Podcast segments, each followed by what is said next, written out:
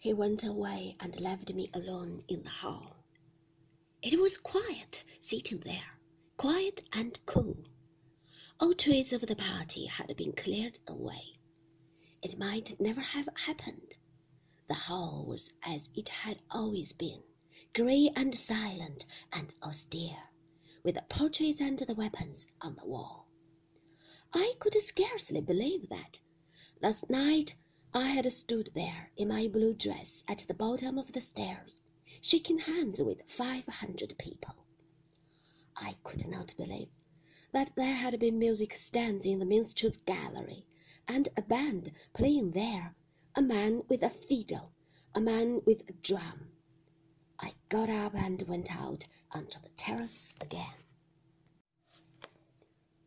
The fog was rising, lifting to the tops of the trees. I could see the woods at the end of the lawns. Above my head, a pale sun tried to penetrate the heavy sky. It was hotter than ever, oppressive, as Frith had said. A bee hummed by me in search of scent, bumbling, noisy, and then creeping inside a flower, was suddenly silent. On the grass banks above the lawns, the gardener started his mowing machine. A startled linnet fled from the warren blades towards the rose garden. The gardener bent to the handles of the machine and walked slowly along the bank, scattering the short-tipped grass and the pinpoint daisy heads.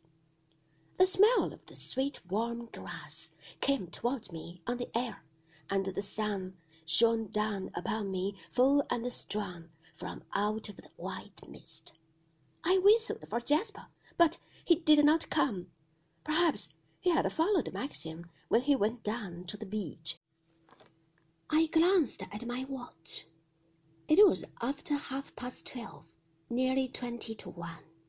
This time yesterday, Maxim and I were standing with Frank in the little garden in front of his house, waiting for his housekeeper to serve lunch.